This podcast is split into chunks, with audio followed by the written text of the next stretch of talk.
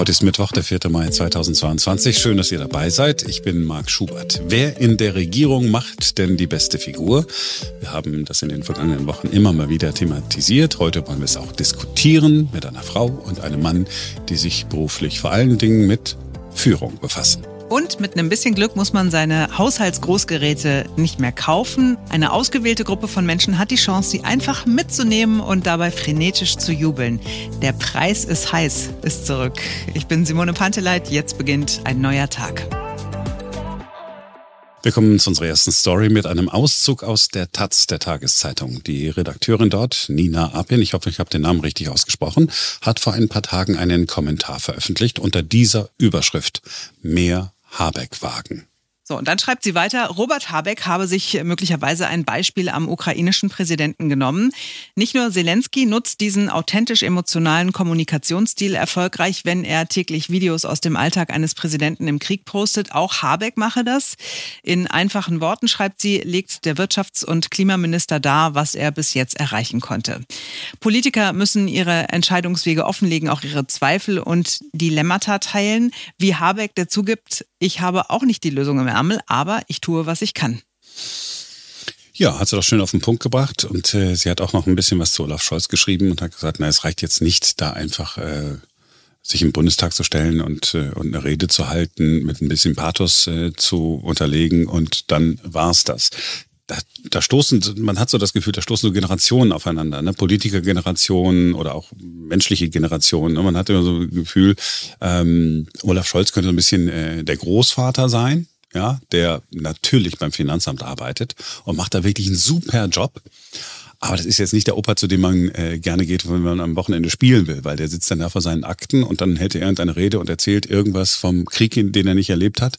Und man möchte gerne wieder zurück nach Hause. Und Robert Habeck ist der Onkel, bei dem man äh, gerne sein will. Ich weiß, dass es ein bisschen billig äh, formuliert ist, aber so, so tatsächlich fühlt sich das doch für jeden so an, oder? Auf jeden Fall. Ich glaube, damit fremdeln ja auch ganz viele, äh, gerade so die Älteren, was Annalena Baerbock angeht. Ja, also jetzt ist sie auch noch eine Frau und dann hat sie halt auch so eine sehr authentische und offene und emotionale Art zu kommunizieren. Äh, bei Robert Habeck, äh, glaube ich, verzeiht man das vielleicht noch ein bisschen mehr, weil der halt einfach cool ist und gut aussieht und, und ein Typ, ja. Vor allen Dingen ist es ein Kerl. Ähm, und bei Olaf Scholz. Was heißt das vor allen Dingen, ist das ein Kerl? Äh, naja, Männern irgendwie, keine Ahnung. Es ist halt ganz häufig so. Ich glaube, ganz viele fremdeln immer noch damit, dass wir eine Außenministerin haben, ja, dass es, dass es eine mhm. Frau ist. Und dann ist so, sie so klein ja. und so und so zierlich, ne? Und dann ist, äh, kommuniziert die halt auch so emotional und sagt dann, was ihr auf der Seele liegt, ja, oder was sie gesehen hat, was, was ihr, äh, was hat sie ja noch nicht gesagt, das Herz umgedreht hat oder so, ne? Wo du denkst so, ja, so reden wir vergleichsweise jungen Frauen halt heutzutage sage, so hätte Mutti Merkel nie gesprochen. So redet aber Olaf Scholz, weil er sich das von ihr abgeguckt hat. Ja, der hat äh, lange mit ihr zusammengearbeitet, hat gesehen, Mensch, die macht das ganz erfolgreich und das ist auch eher so mein Stil. Also mache ich das jetzt einfach mal weiter, kennen die Leute ja auch. Und deswegen glaube ich, hat er auch immer noch so hohe Zustimmungswerte, weil ganz viele denken so, naja, es ist ja einfach so die Fortsetzung dessen, was wir vorher hatten. Es wird einfach äh, wenig kommuniziert, wird auch nicht so viel gemacht, also zumindest kriegt man nicht so viel mit, aber muss ja nicht schlecht sein, war ja bei Mutti auch so. Mhm. Und da setzt man sich dann dahin und hat am Ende des Tages, wenn jetzt zum Beispiel hier ZDF was nun, hatten wir ja gestern äh, Auszüge im Podcast, wenn man das dann gesehen hat, denkt man, ach ja, irgendwie so, weil, ne, weil, ne so rhetorisch äh, sagt er, und das will ich Ihnen auch nochmal klar sagen, oder das möchte ich an dieser Stelle noch einmal, alles diese Sätze, die, von denen man weiß, mein Gott, Rhetorik, äh, Handbuch, äh, ersten zwei Seiten, funktioniert aber irgendwie und funktioniert in Deutschland halt äh, irgendwie offensichtlich besser als in anderen Ländern. Hat ja auch Vorteile, hat ja auch Vorteile, dass wir nicht nach einem äh, starken Mann hier rufen. Tja, Führung im 21. Jahrhundert. Darüber sprechen wir jetzt mit den beiden Buchautoren, Vorstandsberatern und Coaches, Anke Huben und Kai Dierke. Beide haben es jeden Tag mit Führungskräften zu tun. Sie haben sich in ihrem Podcast immer wieder mit Führungskräften aus der Wirtschaft und der Politik befasst, auch mit Habeck und Scholz. Ja, wollen wir noch mal gucken, wie die beiden die Qualitäten der Bundesregierung und der Minister bewerten angesichts der Entwicklungen in den vergangenen Tagen. Hallo Anka, hallo Kai. Ja, hallo Marc. Hallo Marc. In eurem Podcast ist Olaf Scholz ziemlich gut weggekommen. Ihr seid so ein bisschen, wenn ich das so sagen darf, Olaf Scholz Versteher. naja, also Olaf Scholz Versteher, ich weiß noch nicht so richtig, aber ähm, Also wir sind schon ein bisschen von dir entfernt. Wir haben deinen verzweifelten Ausbruch letzte Woche über Olaf Scholz mitbekommen. Man könnte ihn auch pure Polemik nennen, aber gut. Das war Polemik. Ja, schon, ne? Schon, schon Polemik. Also lassen Sie es doch ja, beim Namen nennen. Also da sind wir, glaube ich, nicht. Ja, also ich würde mal sagen, wir, er hat eine Chance verdient gehabt. Ähm, immer und, noch, immer und noch. immer noch. Ich meine, man muss ja wirklich sagen, äh, niemand möchte in der Position sein, äh, in dieser historischen Situation, fairerweise. Und ich glaube, da muss man auch ähm, einem Kanzler zugestehen, dass er Lernender und Suchender ist. Ich glaube, das ist, das ist nur fair. Aber wenn man so ein bisschen ähm, sich die Entwicklung der letzten Wochen und Monate vor Augen führt, dann muss man ja schon sagen, es gibt so ein bisschen sowas wie so einen typischen Scholzschen Dreisprung irgendwie. Und dieser Scholzsche Dreisprung besteht aus erstens Verzögern, also so lange mit einer Entscheidung warten, bis sie völlig unausweichlich ist. Zweites Verlagern, also wir versuchen alles irgendwie mit den Verbündeten und allen möglichen Leuten abzustimmen.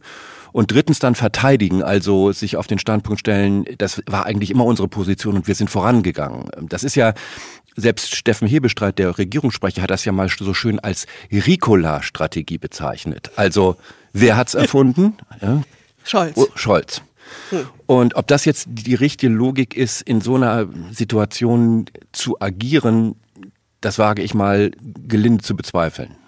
Ja, du bist ja gemein. Du sagst ja im Grunde, Scholz macht dieses, diesen Dreisprung verzögern, verlagern, verteidigen. Aber du hast ja auch irgendwie so einen tollen Dreisprung jetzt sozusagen als Gegenmodell ähm, entwickelt.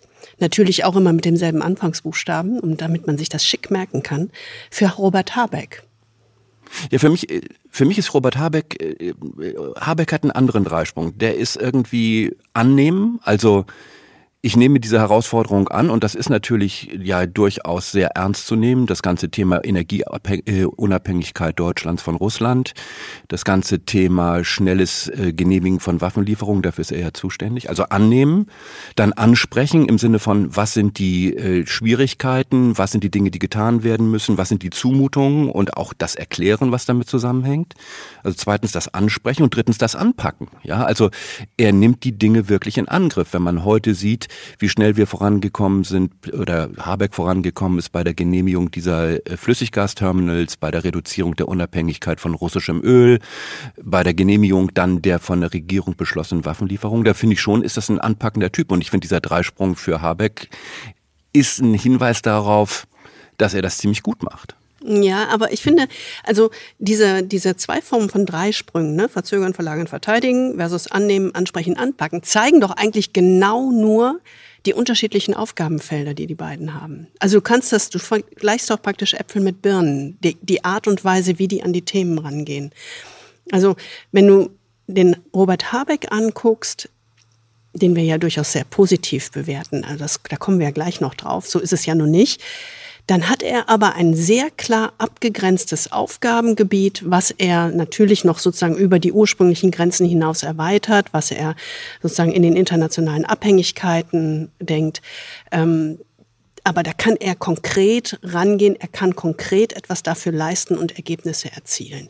Wenn du dir den Aufgabenbereich von Olaf Scholz im Moment anguckst, ist es ja praktisch, als ob der auf Eisschollen läuft, die sich ständig wieder ja, auseinanderbewegen. Also ich habe da durchaus Verständnis dafür, dass er sehr sorgsam umgeht, ähm, nicht zu schnell entscheidet und dadurch natürlich zögerlich wirkt, weil er ist ja mit einem Weltkonflikt konfrontiert, äh, sowas hat es noch nicht gegeben. Der hat eine ganz eigene Unberechenbarkeit. Also kommen ja aus dieser Status Quo-Macht der Sowjetunion-Zeit in diese imperiale Erweiterungsmacht der der Putin-Zeit sozusagen, wo die Grenzen sich nach und nach ja, verschieben sollen oder zumindest der Anspruch besteht. Also da gibt es keine einfachen Antworten, da gibt es auch keine klaren Ergebnisse, sozusagen ähm, Wasserstandsmeldungen, so wie der Habeck das machen kann. Das ist natürlich auch den Aufgaben geschuldet, finde ich. Aber auf der anderen Seite, das, was, was du sagst, gerade in, in, in solchen Krisenzeiten, in Zeiten des Umbruchs, Zeitenwende, mhm. ja, nehmen wir das, das Wort von Olaf Scholz, braucht es da nicht eine Führungspersönlichkeit mit Betonung auf Persönlichkeit, die zum Volke auch wirklich sprechen kann? Und mein Eindruck ist, dass der immer nur daneben spricht. Ja, das ist ein guter Punkt. Und das haben wir ja auch in beiden äh, Podcasts aufgegriffen, sowohl über Olaf Scholz auch, als auch über Robert Habeck. Was ich nicht verstehe, bei allem Verständnis, was ich gerade ja schon geäußert habe, aber was ich nicht nachvollziehen kann, ist, warum der Olaf Scholz sich nicht mal hinsetzt und sagt, wie kann ich eigentlich wirksamer sein in der Führung sozusagen gegenüber der eigenen Bevölkerung, weil der Unmut und die Unzufriedenheit, die sind ja ganz deutlich. Und da kann ich nicht einfach mich auf das, auf den Standpunkt stellen, ich bin halt wie ich bin, friss oder stirb, sondern auch wenn wir mit Topmanagern arbeiten, ist es ja auch so, die wollen ja möglichst groß Wirksamkeit entfalten. Und da stellen die sich wirklich hin und ähm, ja, konfrontieren sich sozusagen mit den brutalen Fakten und sagen, okay, was muss ich tun, wo muss ich mich selbst aus der Komfortzone begeben, um mehr Anschlussfähigkeit an die Bevölkerung zu haben. Und das tut er nicht. Und das kannst du eigentlich ganz gut an vier Punkten sehen, die wir so ein bisschen rauskristallisiert haben, Olaf Scholz beziehungsweise Robert Habeck versus Olaf Scholz. Was wir wieder gesehen haben, gestern haben wir ja wieder so eine Art Fernduell gesehen. Am Montag haben wir das gesehen. Der Olaf Scholz in Was nun, Herr Scholz und Robert Habeck später, glaube ich, in den Tagesthemen. Ich glaube, dass das eigentliche Problem ist, dass einige sich auf Begriffe fixieren, wie zum Beispiel schwere Waffen, wo wir hier ein vierstündiges Seminar darüber abhalten könnten, was das wohl wäre. Die Zeit haben wir jetzt nicht. Haben wir nicht. Deshalb sage ich mal, gibt es ja ein paar Sachen, über die wir klar sind. Es hat Forderungen gegeben, wir sollen Schiffe liefern oder Kampfflugzeuge oder U-Boote hat es auch gegeben, verschiedene Sachen. Und deshalb ist doch nicht die Antwort schwere Waffen oder nicht Waffen. Wir liefern ziemlich gefährliche Waffen von Anfang an, wenn ich das mal dazu sagen darf. Also wir müssen sehr aufpassen, dass wir nicht eine Situation entstehen lassen, wo Putin mit weniger Importen trotzdem mehr Einnahmen hat, einfach weil die Marktpreise so hoch gegangen sind. Wir alle zahlen mehr, Putin gewinnt mehr und wir haben trotzdem eine Versorgungsunsicherheit. Das wäre wirklich mit äh, in die Zitrone gebissen oder mit Zitronen oder mit Steinen oder was immer mal gehandelt. Und ich will noch einen draufsetzen. Noch schlimmer wäre es, wenn die globalen Preise so hoch werden würden, dass sich nur noch Europa, die USA, Kanada die Preise leisten können, also Öl einkaufen können. Sehr viele Länder aber nicht. Die gucken sich dann hilfesuchend um und wen finden sie? Putin. Und was man wirklich da sieht, ist, Scholz kann nur Scholz und Habeck kann Krise. Also Olaf Scholz bleibt sich in dem Sinne immer treu, dass er im Grunde eine, ein Führungsverständnis hat, das sich fundamental von dem von Habeck abhebt und er spielt halt immer nur dieses eine Olaf, Olaf Scholz Spiel und er ist da einfach nicht flexibel genug, um sich auf die neuen Herausforderungen einzustellen. Ja, und der erste Unterschied, wenn wir den mal so wirklich auf den Punkt Scholz versus Habeck, ist, dass der Habeck ganz klar aus der Zukunft herausführt. Mhm, das muss man mal erklären, aus der Zukunft heraus. Ja, ich meine, wenn man sich den Habeck anschaut, dann ist es ja so, der guckt im Grunde ja sehr weit in die Zukunft und sagt, es geht nicht nur darum, jetzt die Energieabhängigkeit von Russland zu verändern oder deutlich zu reduzieren, sondern wie verzahne ich das eigentlich mit meinem ursprünglichen Ansatz, einer klimaneutralen Wirtschaft. Also für ihn äh, ist ja im Grunde das nicht nur reaktiv, sondern im Grunde kann man fast sagen, diese Krise hilft ihm fast wie so eine Art Geburtshelfer, so zynisch das klingen mag, um im Grunde diese Abhängigkeit von klassischen äh, fossilen Energien voranzutreiben und im Grunde die Wirtschaft zu transformieren. Insofern hat er immer sozusagen den Blick von der Zukunft auf die Gegenwart und das, was er im Augenblick tut, ist zwar Krisenmanagement, aber es hilft ihm bei seinem langfristigen Plan. Hm, und wenn du den Olaf Scholz dagegen siehst, hast du eher dieses, ähm, was ich natürlich aus dem Kontext begründet habe, aber schon klar in dem Verhalten das Reaktive, das Abwartende und das im Moment Reagierende. Ne? Also was wir eigentlich Gegenwartsmanager nennen, ähm, das sozusagen immer auf die, auf, in der Reaktion lebend und nicht in der Gestaltung ähm, auch des Politikfeldes nach vorne raus. Ein gutes Beispiel ist, was man ja in gut Neudeutsch so das Narrativ nennt. Ne? Also was ist die große Erzählung oder die strategische Perspektive? Und wenn man dem Scholz jetzt wieder zugehört hat, war die Antwort auf die Frage, was ist denn das Ziel dieser militärischen Auseinandersetzung oder des Krieges? Die Ukraine darf nicht verlieren und Russland darf nicht gewinnen. Das ist zwar eine tolle diplomatische Formulierung, aber das ist ja keine strategische Perspektive, wenn man das mal vergleicht mit der Art und Weise, wie die Amerikaner auf so ein Thema gucken. Und wenn du im Grunde in so einer Grauzone immer operierst, dann bist du so eine Art getriebener Tag-für-Tag-Manager. Und es gibt eine ganze Reihe von Aussagen von Scholz äh, jetzt in den letzten Tagen, die immer wieder dieses sehr reaktive, kurzfristige, so, wir gucken mal heute, wo wir morgen landen und morgen dann, wo wir übermorgen landen. Und das ist natürlich nichts, was überzeugt Überzeugungskraft und Gefolgschaft schafft. Mhm. Ja, aber also ja, die Zeiten verändern sich ja auch täglich, das muss man auch ganz klar sagen. Also ich habe da schon noch ein bisschen mehr Verständnis für, aber ich sehe auch dieses Reaktive und das wenig aktiv nach vorne gestaltende. Aber man könnte ja sagen, das ist so, die beiden unterscheiden sich in ihren Kommunikationsstilen, aber für uns hat das eher mit der Einstellung zu ihrer Führungsaufgabe zu tun. Also hier dieses aktiv gestaltende versus reaktive. Das Zweite, was wir bei Habeck ja sehr klar sehen, ist dieses, der zeigt sich als Mensch. Also der zeigt sich in seiner Zerrissenheit, in seiner in seinen Zweifeln, in seinem Ringen mit sich selbst und mit der Aufgabe. Ein Politiker des 21. Jahrhunderts, würde ich sagen. Ja, unglaublich. Ja, das ist wirklich genau. was ganz anderes, als was wir bisher kennen. Ich meine, der hat einen Job zum Haare raufen und das sieht man ihm an. Ja, genau. Der kommt immer gerade sozusagen vom, vom Problem lösen und die Haare stehen ihm zu Berge. Und er gibt sich, er zeigt sich eben nicht nur in dieser Rolle. Ne? Wenn du sagst, was ist der Unterschied zwischen Habeck und ähm, Scholz in der Einstellung zur Führungsaufgabe, sagt der Habeck, ich will mich als Mensch sichtbar machen und will auch mich verletzlich zeigen und diese Zerrissenheit zeigen. Und auf der anderen Seite sagt der Scholz, ich bin die reine Rolle, ich muss immer perfekt sein. So sieht er ja auch aus übrigens. Ne? Immer wird so wirklich mit dem Strich gezeichnet.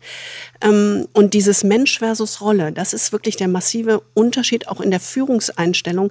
Wie muss ich mich eigentlich als Führungskraft geben, auch um ja Zustimmung zu gewinnen, um Menschen mitzunehmen? Und da baut der Habeck einfach menschlich viel mehr Brücken als der Scholz. Der lässt einen so wie Teflon abrutschen. Ja, ich meine, also wo, wo Habeck sowas wie Verletzlichkeit zeigt, ist der Reaktionsmodus von Scholz eigentlich Überheblichkeit. Ja. Ne? Also wir haben das jetzt kürzlich wieder gesehen, und gesagt, diese Diskussion über schwere Waffen, darüber könnte man jetzt ein vierstündiges Oberseminar halten.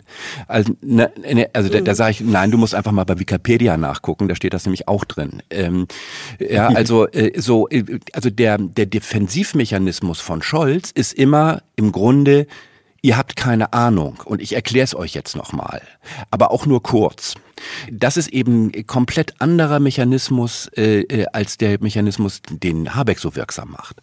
Ja, das ist neben dem strategischen und dem als Mensch zeigen für mich so der dritte Aspekt. Die dienende Führung haben wir das genannt. Das hat er übrigens tatsächlich auch witzigerweise selbst gesagt. Der Habeck. Ich, äh, wir, ja, ich möchte Deutschland dienend führend oder Deutschland selbst muss auch dienend führen in der Welt. Ähm, sich also wirklich in den Dienst der Aufgabe stellen an, und sich auch damit, und das heißt ja eigentlich sich anpassen können, sich ja auch selbst verändern können. Wenn ich mich in den Dienst von etwas stelle, dann muss ich mich auch selbst ganz da rein begeben und lernen und nicht das, was der Scholz eben tut, dieses Verteidigende, auch dieses, was ihr gerade gesagt habt, dieses intellektuell Überhebliche. Das ist genau das Gegenteil von dem, was Habeck mit dieser dienenden Führung meint. Ja, dieses Dienen heißt ja im Grunde, Menschen auf dem Weg mitnehmen und sie davon zu überzeugen, auch wenn sie eine andere Wahl hätten. Ja, also dieses sich wirklich darum bemühen, ja, das, was man im, Deut im Neudeutsch Followership nennt, zu erzeugen. Also im Grunde äh, sich in den Dienst der Menschen zu stellen und zu sagen, ich nehme euch mit auf dem Weg und ich erkläre euch das, was passiert in allen seinen Schattierungen und in all der Zerrissenheit und all den Zumutungen, die damit verbunden sind. Das sind die drei Punkte und für mich ist noch ein vierter Punkt wichtig und der schließt da so ein bisschen an. Das ist dieses, ähm, was man so üblicherweise mit Empfänger- und Senderdenke bezeichnet. Also wenn ich den Scholz angucke, dann ist er absolut nur im Sendermodus. Der sendet die ganze Zeit und der ist und wenn du sendest, bist du nur bei dir. Du denkst gar nicht an den über den nach, an dem, bei dem es ankommen muss. Der Habeck ist genau im Gegenteil in der Empfängerdenke. Der denkt darüber nach, das unterstelle ich ihm jetzt mal positiv, was braucht die Bevölkerung? Und er weiß, und das gibt so viele Umfragen dazu, die Bevölkerung oder viele Teile der Bevölkerung haben Angst, wissen nicht, wohin es geht, wollen mitgenommen werden. Und da baut, baut er unglaublich viele Brücken, wo die Menschen, jeder Einzelne anknüpfen kann. Er geht also in die Empfängerperspektive raus aus dieser Senderperspektive, die, die Scholz hat. Und das ist für mich der fundamentale Unterschied auch in dem, wie ich Führung verstehe. Was macht mich eigentlich als Führungskraft wirksam? Und da müsste Scholz mal viel intensiver drüber nachdenken. Da ist er nicht. Also wenn ich euch jetzt so zuhöre, ja, dann habt ihr jetzt ähm, sehr schön hergeleitet, warum Olaf Scholz der schlechtere Kanzler ist. Ja. nee, also, also wie gesagt, diese, diese Kontroverse zieht sich über unseren Frühstückstisch. Ähm, und äh, haben wir eben auch schon kurz angedeutet. Aber ich meine, wenn ich einfach mal hingucke und sage, was würde ich sagen, macht einen guten Kanzler aus? Oder was macht den besseren Kanzler aus? Erstens, er hat einen strategischen Plan, der aus der Zukunft herausgedacht ist. Zweitens, er ist in der Lage, Menschen von diesem Plan zu überzeugen. Und zwar nicht nur seine eigene Partei, sondern die Bevölkerung. Drittens, die Leute stehen hinter ihm. Viertens, er liefert auf diesen Plan. Und dann sage ich, wenn ich da im Augenblick die beiden Kontrahenten oder die beiden Koalitionäre, besser gesagt, nebeneinander halte, dann würde ich sagen, bei allem Verständnis für den Schwierigkeiten von Olaf Scholz, macht Habeck im Augenblick einfach die bessere Figur. Ja, ich würde es aber anders ausdrücken. Also wir haben es ja auch in dem, in dem Podcast über Robert Habeck, das ist ja kein Geheimnis, ähm, das ist ein Loblied mit ähm, sozusagen hinterlegten ähm, Gedanken über Loblied. Führung. Ein begründetes Loblied. So stellen wir uns Führung vor und das sehen wir tatsächlich auch im Top-Management ganz selten. Also dieses sehr persönliche, sehr als Mensch sichtbare etc. Der Podcast über Olaf Scholz ist ja eher das Gegenteil. Der ist zwar, zeigt zwar auch Verständnis, aber er zeigt auch, was für ein Entwicklungspotenzial er hat. Ähm, und da möchten wir ihn eigentlich hinbringen. Also nicht im Sinne von Polemik und Abwatschen, sondern eher zu sagen, was musst du eigentlich tun, um wirksamer zu sein? Und stell dir doch bitte mal diese Frage. Wie kannst du diesem Land als Bundeskanzler Kanzler und dieser Bevölkerung besser dienen? Wie kannst du wirksamer sein? Aber das ist doch eine Frage, die man sich als Bundeskanzler jeden Morgen äh, stellen muss. Nein, das tun auch Topmanager auch nicht jeden Morgen. Ich meine, das ist einfach so. Du bist halt sehr stark in deinen Routinen und deinen Verhaltensroutinen drin. Aber für mich ist das Entscheidende. Und diese Frage muss sich Olaf Scholz beantworten. Und die da bin ich nicht sicher, wie die Antwort sein könnte. Ist Olaf Scholz bereit zu lernen und sich zu verändern? Wenn er diese Frage sich erstens nie stellt, dann ist er der schlechtere Bundeskanzler. Wenn er zweitens diese Frage abschlägig beantwortet und sagt, nee, ich bin so wie ich bin, dann ist er auch der schlechtere Bundeskanzler. Wenn er sich aber auf die Hinterbeine stellt und er sagt, ich weiß, ich kann das besser und ich glaube immer noch, er kann es besser, dann könnte er wirklich ein richtig guter Bundeskanzler werden. Also ich bin nicht so schnell im Aburteilen und im Abkanzeln. Weil sonst, also Entschuldigung, der Satz muss noch erlaubt sein. Also das ist ja genau auch unsere Arbeit. Ich meine, wenn ich denken würde, dass kein Topmanager sich hier entwickeln würde, dann wäre ich ja total frustriert. Das ist aber nicht der Fall. Wir sehen so viele Topmanager, die sagen, okay, ich kann es besser und ich will wirksamer sein für meine Aufgabe, die ich leiste. Das könnte auch ein Olaf Scholz. Äh, ich erinnere mich da an einen sehr schönen Satz, den uns mal einer unserer Klienten gesagt hat. Der hat gesagt, Frau Huben, Sie kämpfen wirklich um jede einzelne Seele. Ja, das bin ich. Ich kann es nie ändern. Und, und, und ich glaube, ich glaube an Olaf Scholz. Und, und ich glaube, das wird hier sehr deutlich. Anke gibt keine einzige Seele verloren, nicht mal die Seele von Olaf Scholz. Und äh, aber ich, der hat eine ja, Chance verdient. Ja, ja er hat okay. eine, ja, er hat eine Chance verdient, aber er muss diese Chance auch nutzen und nutzen wollen. Und diese Tür steht nicht beliebig lang offen. Ja, also auch äh, äh, was nun Herr Scholz, ne, er war wieder äh, äh nur der Olaf Scholz hat wieder ja, nur ja. Genau. Äh, doziert, äh, ist Fragen ausgewichen ja. und hätte an irgendeiner Stelle doch einfach sagen können, so wie Robert Habeck äh, das gesagt hat. Nein, äh, in der Tat, tatsächlich äh, stehe ich äh, jeden Morgen auf und weiß nicht immer, was das genau. Richtige ist. Und mit einem solchen ehrlichen, ehrlich gemeinten Satz hat man schon die Menschen auf seiner Seite und kann ja danach wieder seinen, seinen Sermon ab, äh, ja. ablassen. Das wäre doch schon mal eine er große Er müsste einmal den Schleier lüften, einmal mal sein Gesicht zeigen als Mensch. Ja, ja, was ich, also ich, das Gesicht zeigen als Mensch, das ist für mich das eine, aber das andere ist, wenn du so reagierst als Scholz, dann finde ich, ist das ein Zeichen, dass du deiner Bevölkerung zu wenig zutraust und zumutest.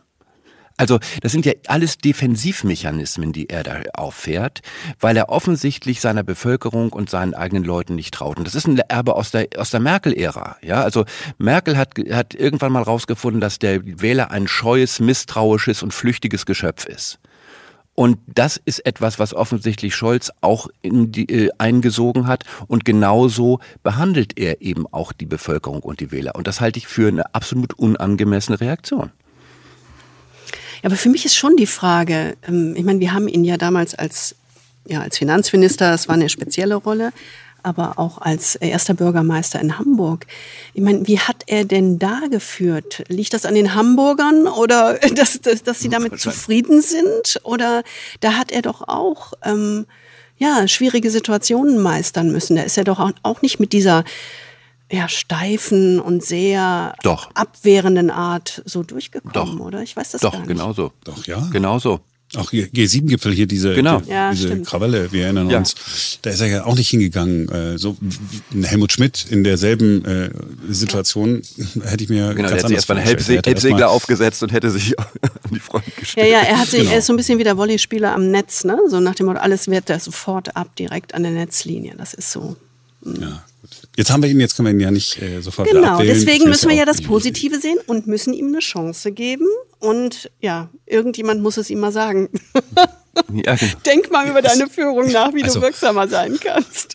ich bin mir nicht sicher, äh, ob er diesen, äh, diesen Podcast äh, hört, aber ich bin mir äh, sicher, dass der eine oder andere es ihm sicherlich schon mal gesagt hat. Oder wenn er auch nur den einen oder anderen Zeitungskommentar äh, hm, liest, hm. vielleicht. Wir haben überhaupt nicht gesprochen heute wieder. Ich weiß nicht, ist das, ähm, ist das äh, chauvinistisch. Wir haben überhaupt nicht über Annalena Baerbock gesprochen. Nein, weil wir haben vor, ja über Annalena Baerbock auch mal einen Podcast zu machen. Wir überlegen gerade für nächste Woche. Und wir überlegen vor allen Dingen, einen Podcast über Annalena Baerbock zu machen, der nicht ihr Frausein in den Vordergrund stellt. Ja.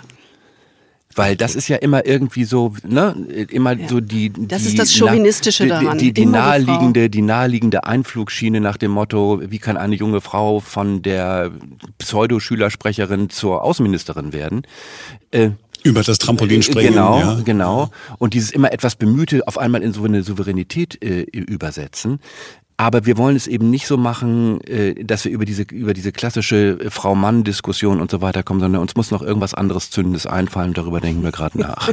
genau.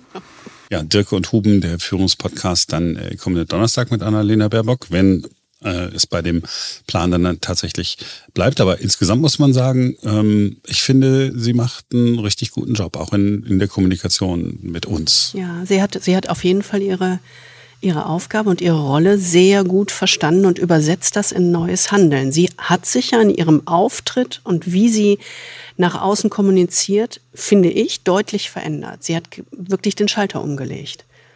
Jetzt, wenn man das mit der Zeit vor der Wahl vergleicht. Ja, ich meine, es gibt ja dieses Phänomen, dass Menschen an ihrem Amt wachsen. Mhm. Und äh, das muss man ihr wirklich konzidieren. Und es ist eben auch wirklich bei ihr dieses merkwürdige Phänomen, was wir auch bei Habeck haben, dass sie die Rolle voll ausfüllen und sehr gut ausfüllen äh, und zugleich als Mensch sichtbar bleiben. Das ist irgendwie eine ganz besondere Chemie, die diese beiden auszeichnet, die ja auch äh, äh, bei der Bevölkerung extrem gut ankommen. Die beiden führen ja jetzt wiederum die, die äh, Umfragen an. Das ist jetzt nicht das einzige Qualitätskriterium, aber immerhin mal ein Beobachtungspunkt. Da gibt es irgendeine besondere Qualität äh, in der Persönlichkeit von den beiden, die ihnen das ermöglicht. Und dem mal so ein bisschen auf den Grund zu gehen und nachzuforschen, das ist, glaube ich, das, worüber wir uns mal Gedanken machen. Ja, wir haben uns gefragt, warum wir eigentlich bei den Grünen und der dritte, der auf der Rankingliste im Moment ganz oben steht in der Beliebtheit, ist ja Özdemir. Also ähm, ist ja schon erstaunlich, warum eigentlich so viele Grüne auf dieser Top-Liste stehen und warum es solche Menschen mit so einer äh, bevölkerungsnahen Kommunikation und so einer Ehrlichkeit in der Aussprache und in der Ansprache der Bevölkerung ähm, nicht auch bei CDU und SPD gibt. Also in der gleichen. Bei der FDP auch nicht so. Nee, genau. genau. Das jetzt auch nicht wirklich. Genau. Also es ist wirklich erstaunlich. Also woher kommt das eigentlich? Ist das eine andere Streitkultur bei den Grünen? Keine Ahnung. Also, also wirklich äh, Wild Fantasy. Das muss man sich echt mal überlegen. Woher kommt das eigentlich? Was haben die für eine andere Dialog und auch Selbstkritik und Kritikfähigkeit gelernt? Ähm, ja, in dieser Partei. Ich Vielleicht hat es auch damit zu tun. Wir wissen es nicht. Wir werden noch mal ein bisschen tiefer forschen und dann kommen wir zurück mit Annalena. Ich danke euch beiden, äh, dass ihr euch Zeit genommen habt. War sehr interessant. Ähm, vielleicht werdet ihr ja mal das gesamte Bundeskabinett äh, durchgehen äh, mit dem einen Nachteil, dass ihr bei der Hälfte des Bundeskabinetts erstmal erklären müsst, wie die Leute überhaupt heißen, äh, die die Posten äh, bekleiden. Was ich jetzt nicht polemisch gemeint habe, denn im Moment steht ja die Ukraine so weit im Vordergrund, dass die anderen äh, Ministerien ja, ein bisschen in den Hintergrund getreten sind. Also nochmal äh, vielen Dank für eure Zeit und ich freue mich auf den Podcast am kommenden Donnerstag. Danke auch. Vielen Dank, Marc.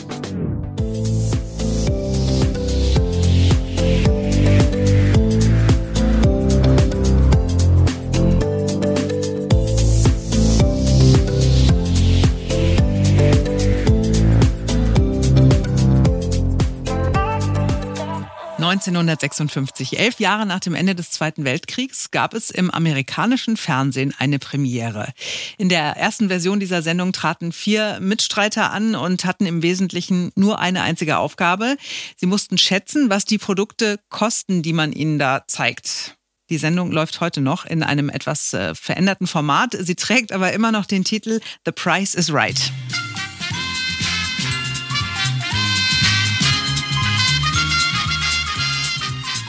Und nach Deutschland ist diese Show jahrzehntelang nicht gekommen, weil wir hier ja nur den öffentlich-rechtlichen Rundfunk hatten und da war alles, was nicht äh, von Hans Rosenthal, Wim Tölke oder Hans-Joachim Kuhlenkampf präsentiert wurde, von übel. Hier musste es hochwertige Unterhaltung sein. Ja, also vielleicht sogar Dalli Dalli galt wahrscheinlich beim, beim ZDF als Ach, das war hochwertig. schön, das war schön gewesen. Natürlich war es schön, aber es war auch äh, anspruchsloses äh, Sackhüpfen äh, und Eierlaufen. Also zumindest waren die öffentlich-rechtlichen Redakteure ja eher diejenigen, die sagen, nein, ein bisschen was mit Anspruch. Aber dann kam das Privatfernsehen, ganz weit vorne, RTL Plus. Am 2. Mai 1989 um 17 Uhr dann lief sie die erste Folge. Mitte 1997 war dann Schluss. Hat dem deutschen Fernsehen etwas gefehlt, als der Preis ist heiß vom Bildschirm verschwand? Vermutlich nicht. Tja, warum hat RTL die Sendung damals eigentlich eingestellt? Ganz einfach, die Produktionskosten waren zu hoch und das jüngere Publikum wollte das alles nicht sehen. Das war irgendwie uncool. Und junges Publikum ist ja für private Fernsehsender sehr wichtig, weil sich die Werbung dann besser verkaufen lässt. Aber irgendwie findet RTL, man muss jetzt doch irgendwas für die Alten tun. Und so wird heute Abend zum ersten Mal wieder Der Preis ist heiß ausgestrahlt. Und zwar wieder mit Harry Weinfurt. Das ist der Holländer, den jüngere Zuschauer nur aus dem Dschungelcamp kennen. Er ist inzwischen gefühlte 150 Jahre alt, aber immer noch topfit, wie er selbst sagt. Und hier ist sie wieder, die Show der fantastischen Preise. Bleiben Sie dabei, wenn es jetzt wieder heißt, der Preis ist heiß. Diese Show schrieb Fernsehgeschichte. Und jetzt setzen wir ihre Erfolgsstory fort. Der Preis ist heiß. Mit Originalmoderator Harry Weinfurt. Ich werde mit meinen Kandidatinnen und Kandidaten wieder jede Menge Kultspiele spielen. Es stimmt! Meine Damen und Herren, das Rad! Der Preis ist heiß. Die erste von drei neuen Folgen. Am 4. Mai um 20.15 Uhr. Sind Sie auch mit dabei? Das ist schon der zweite Versuch, die Show wieder aufleben zu lassen. Wusste ich auch nicht. Ähm, Habe ich nachgelesen.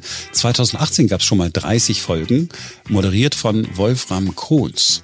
Den hat jeder irgendwie schon mal gesehen, aber keiner weiß, wie der Mann heißt. Das ist der, das ist so, so ein Mann äh, mit, mit keinen Haaren den hält sich RTL seit Jahrzehnten, äh, weil man ja immer mal einen Moderator braucht. Wenn, wer sieht, so, ach, wer kann denn diese Show moderieren? Das will ja keiner. Das, sowas macht doch keiner. Und dann kommt Wolfram Kohns. Und dann macht er das. Und immer dann, wenn äh, auch sonst keiner zuguckt oder so, dann kommt Wolfram Kohns. Also 30 Folgen äh, mit ihm hat's gegeben.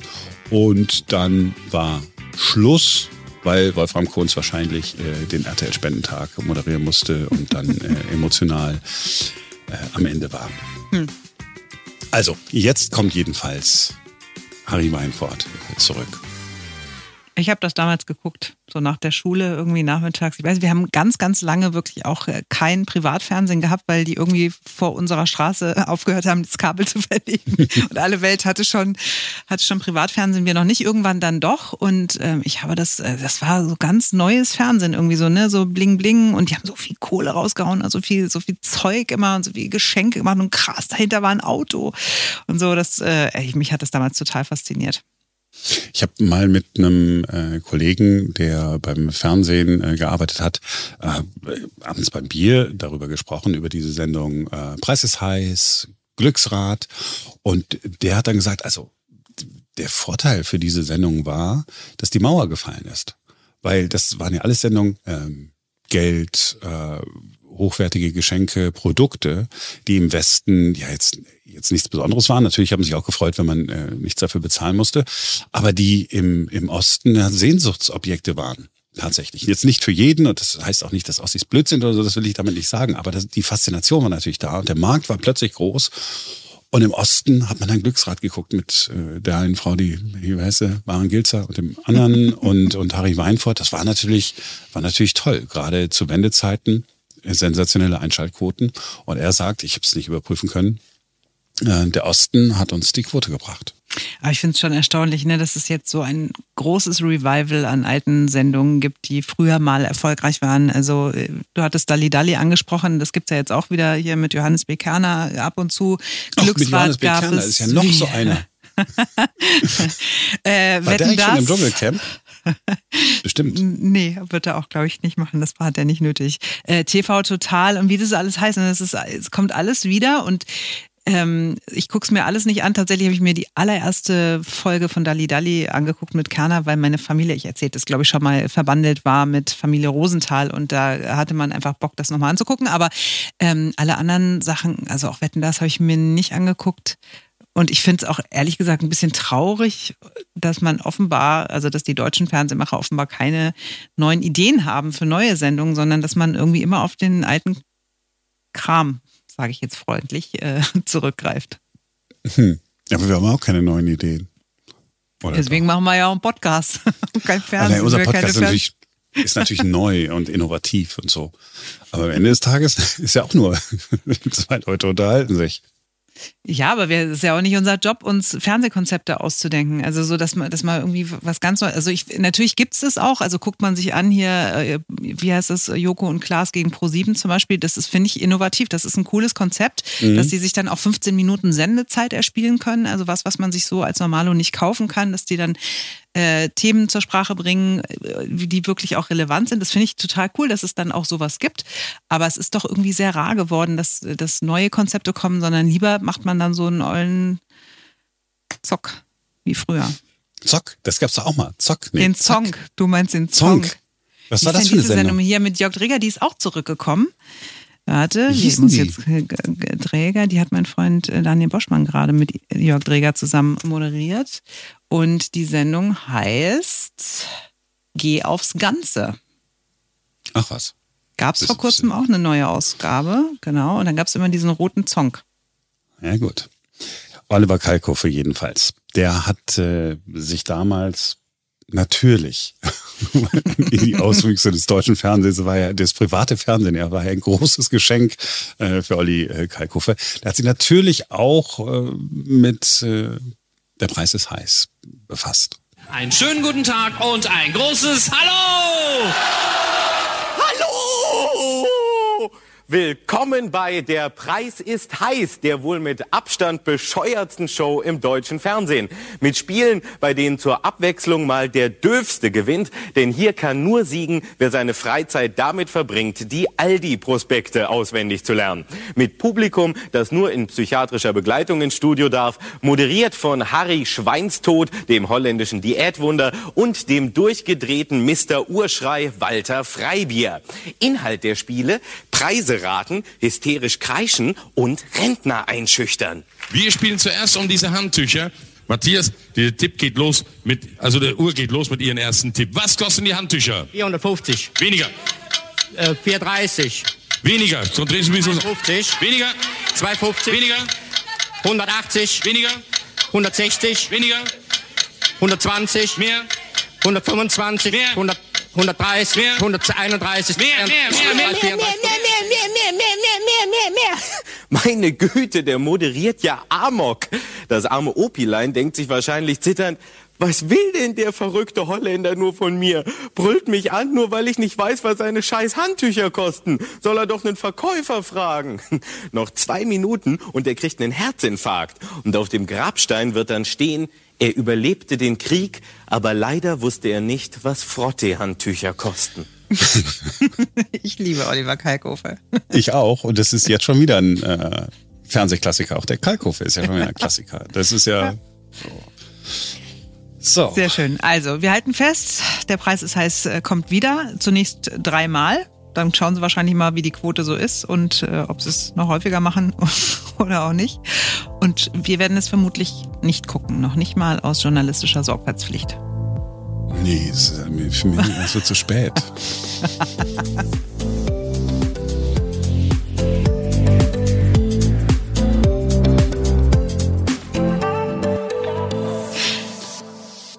so, Marc, und dann muss ich dir ja heute noch gratulieren. Du musst mir gratulieren zu was? Ja, heute ist der 4. Mai. Es ist Star Wars Tag. May, May the, the force, force, be with you. with you. Oh mein Gott, ja. Oh mein Gott. Ja, stimmt. Habe ich dir eigentlich erzählt, dass ich mir noch ein Laserschwert gekauft habe?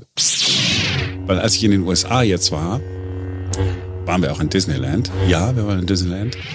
Ich habe dann alles Mögliche da äh, gemacht und gesehen und dann konnte man sich sein eigenes Laserschwert basteln. Für sieben Millionen Euro oder so. Ähm, aber weil ich zu faul war, was zu basteln und weil ich schon ein Getränk getrunken hatte, äh, habe ich dann einfach eins gekauft, was da so rumstand. Mhm. Hast du es da? Noch, Kannst du es mal holen? Ich habe es noch nicht ausgepackt. Es ist noch, es, es steht da noch. Wie viele Laserschwerter hast du denn jetzt eigentlich? Zwei. Eins habe ich gedacht für an die Tür, weißt du, dann kann man das so hinhängen, das Laserschwert, als würde es zur Garderobe gehören. Man hängt so an die Garderobe und sagt, okay, äh, Jacke, Mantel mm, und das Laserschwert, weißt du, dass man so klick so in den äh, Gürtel hängt. Wow. Aber naja. Vielen Dank für die Glückwünsche. Sehr, sehr gerne. Das war's für heute. Wir sind morgen wieder für euch da, denn dann ist wieder ein neuer Tag. May the force be with you. Yes, please.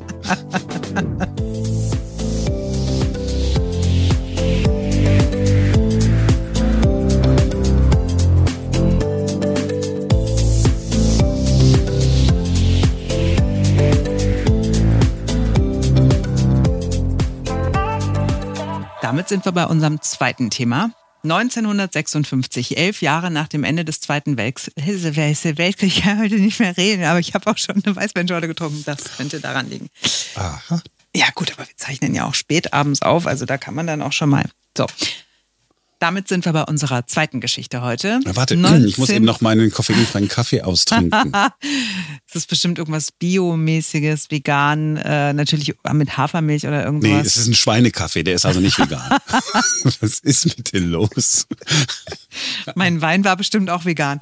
So, die Sendung läuft heute noch in einem etwas äh, veränderten Format. Sie trägt aber immer noch den Titel, sie trägt aber immer noch den Titel The Price is Right. Habe ich was falsch gesagt? Nein, nein, nein, nein, nein, nein. Sie leiden nur ein bisschen. Ja, kein, kein Problem. Man, eine Weißweinschorle zum, also. Ja, aber in deinem Alter? Schön jetzt hier. Altersalkoholismus. Und nach Deutschland ist diese Show jahrzehntelang nicht gekommen, weil wir hier ja nur den öffentlich-rechtlichen Rundfunk hatten und da alles. Und naja, ich bin auch nicht besser. Prost.